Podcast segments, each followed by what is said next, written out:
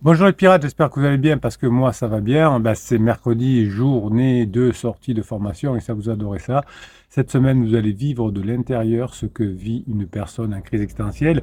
Alors peut-être que vous avez déjà vécu vous une crise existentielle juste avant celle de, votre conjoint. Donc du coup, vous avez euh, précipité à la fin de la vôtre la, la crise de votre conjoint. C'est très fréquent. Beaucoup de pirates qui ont récupéré leur conjoint sont passés par ces domaines-là. Je fais ma crise, je pense qu'à moi, mon conjoint souffre, et à la fin de ma crise, il rentre en crise lui-même parce que euh, c'est l'effet de résonance, mais surtout il se dit voilà, j'ai pas été heureux avec lui, avec elle. Pendant deux ans, il m'a cassé les pieds, il voulait plus faire l'amour, il était, euh, bougon, etc. Donc je suis pas bien dans ma vie, c'est la faute à mon conjoint et l'autre rentre en, en crise. La deuxième crise est toujours d'ailleurs plus compliquée que la première. La première, est en crise, mais finalement, on n'a pas grand-chose à reprocher à son conjoint. En revanche, dans la deuxième crise, eh bien, on se dit, ben, là, pendant deux ans, il m'a embêté, il n'a pas fait ça, il n'a pas voulu faire l'amour, etc.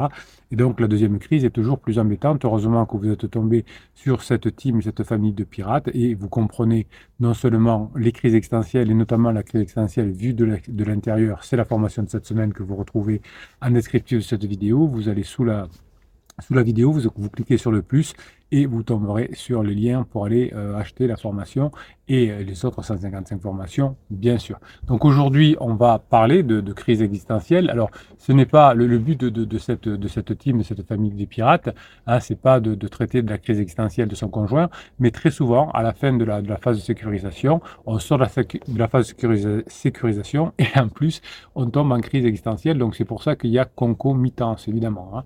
Donc cette crise existentielle va entraîner la sortie de la phase de sécurisation, ou parfois c'est la phase de sécurisation qui est trop lourde, qui entraîne une crise existentielle où on veut être plus léger. Cette crise existentielle, il y en a trois dans la vie, hein, vous le savez le, certainement la crise d'adolescence, la crise de la trentaine, la crise de la quarantaine, qu'on appelle la, la, la, la, crise de, de, l'enfance, la crise de l'âge adulte et la crise post-adulte, c'est la crise de la quarantaine à cinquantaine. C'est un, une étape psychologique particulière qui est caractérisée par un questionnement profond sur le sens de la vie, de soi-même, de ses choix passés, de ses présents futurs.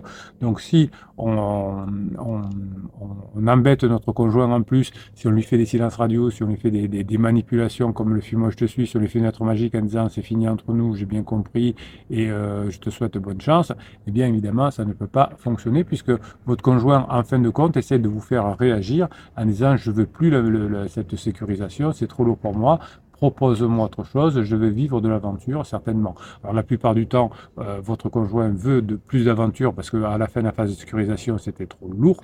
Et euh, souvent, euh, vous, vous voulez mettre encore plus de sécurisation. L'autre jour, il y avait un, pirate qui avait mis un, message sur le groupe Facebook. Un groupe Facebook, vous l'avez aussi en descriptif de cette vidéo sur le plus, juste après le catalogue. Qui, disait je comprends pas, je paye les factures, je suis sérieux, je montre à, à mon conjoint que j'ai compris que maintenant je m'occupe des enfants, mais le conjoint, il, il, allait avec un pansement entre guillemets tout pourri, un artiste qui gagnait pas d'argent, qui n'était pas fiable, mais qui faisait rêver, qui donnait des émotions. Alors je crois que depuis ils sont revenus ensemble, mais vous voyez que ça aurait pu euh, mal se terminer si euh, le, le, la personne n'avait pas connu la team et la famille des pirates. Donc cette crise existentielle, finalement, euh, au moment où vous êtes le plus intéressé, vous, c'est quand votre conjoint fait le bilan de son parcours et se confronte à ses limites, à ses regrets, à ses aspirations et à ses valeurs.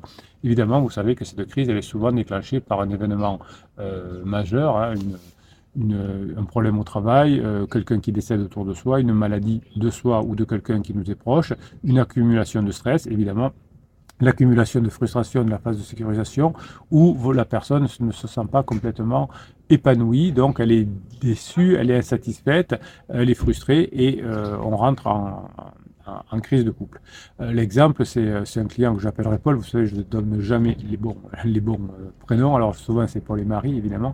Paul, 45 ans, qui est marié, oui, prêt à perdre deux enfants, cadre dans une grande entreprise, enfin le truc traditionnel. Euh, il a toujours suivi le chemin que la société attendait de lui, notamment euh, ses parents, sans se poser beaucoup de questions. Euh, il apprend qu'un jour que son meilleur ami euh, est décédé d'un cancer. C'est une vraie histoire. Il se rend compte que finalement il n'est pas heureux, euh, qu'il n'a pas réalisé ses rêves, qu'il ne connaît pas vraiment euh, sa femme, qu'il ne s'épanouit pas dans son travail. Il se demande pourquoi il vit, ce qu'il a fait de sa vie, ce qu'il va faire de son avenir. Et c'est là qu'il rentre dans une crise existentielle. Vous savez que j'ai 80% de personnes dans mes clients qui sont là pour régler la crise de couple et 20% environ qui s'aperçoivent qu'ils sont en crise existentielle et je les aide à sortir de cette crise existentielle, mais ce n'est que 20%. Donc les crises existentielles sont liées à des modifications neurologiques provoquées par le stress chronique de la phase de sécurisation notamment, qui vont affecter le fonctionnement du cerveau de votre conjoint et sa perception de la réalité. Il croit que les problèmes euh, viennent de vous, alors qu'effectivement ces problèmes ne viennent pas du tout de vous, hein, mais ils viennent plutôt de, de, de, de, leurs problématiques. Mais si on ne sait pas gérer ça, eh bien on peut, on peut divorcer. Vous avez des personnes qui ont divorcé autour de vous hein, parce qu'ils ne savaient pas gérer la crise de leur conjoint. Dans cette formation, euh, vous, vous, apprenez à, vivre la crise existentielle de votre conjoint de l'intérieur pour mieux la comprendre et vous allez voir euh, quel est son, stress chronique qui entraîne cette sécrétion excessive de, de, cortisol, qui est l'hormone du stress, qui a des effets néfastes sur le cerveau de votre conjoint. Le cortisol altère la structure et l'activité de l'hippocampe, qui est la région euh, du cerveau qui est impliquée dans la mémoire, l'apprentissage, l'émotion, la régulation du stress. Votre conjoint a des hauts et des bas, il gère très mal son stress, des downs et des ups, comme on dit il a du mal à apprendre de ses échecs et il a une très mauvaise mémoire. Hein, comme vous, verrez dans la formation, qu'est-ce qu'il ressent à l'intérieur, pourquoi il a cette mauvaise mémoire, en particulier pourquoi la mémoire du travail fonctionne mal pendant la crise. Alors pourquoi on va aussi loin dans les détails scientifiques? Je les vulgarise, hein, je ne vais pas dans les, détails, détails, mais vous avez besoin de comprendre que la crise de votre conjoint n'est pas la fin du couple. La crise de couple, c'est fait pour aller mieux, c'est pas pour, pour se séparer. Donc pendant toute la crise, vous allez voir dans la formation que l'hippocampe devient moins efficace pour inhiber ce qu'on appelle le système nerveux sympathique, c'est-à-dire ce système nerveux sympathique qui déclenche la réaction de lutte ou de fuite face au danger.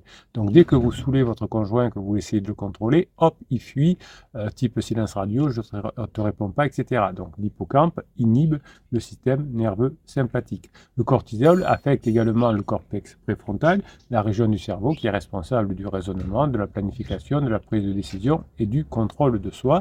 Ce cortex préfrontal devient moins apte à moduler les impulsions, les émotions et les comportements, d'où le fait que votre conjoint n'arrive pas à, gérer euh, une stabilité. Il change d'avis tous, les quatre matins. Hier, il vous disait que euh, il allait passer euh, samedi soir, vous alliez dîner ensemble avec les enfants, et il se décommande au dernier moment. Donc, le cortex préfrontal ne peut plus faire son travail. Donc le stress de votre, conjoint, vous allez le, vivre à l'intérieur de cette formation et vous aurez évidemment les bonnes réponses pour agir au fur et à mesure de, des difficultés de votre conjoint.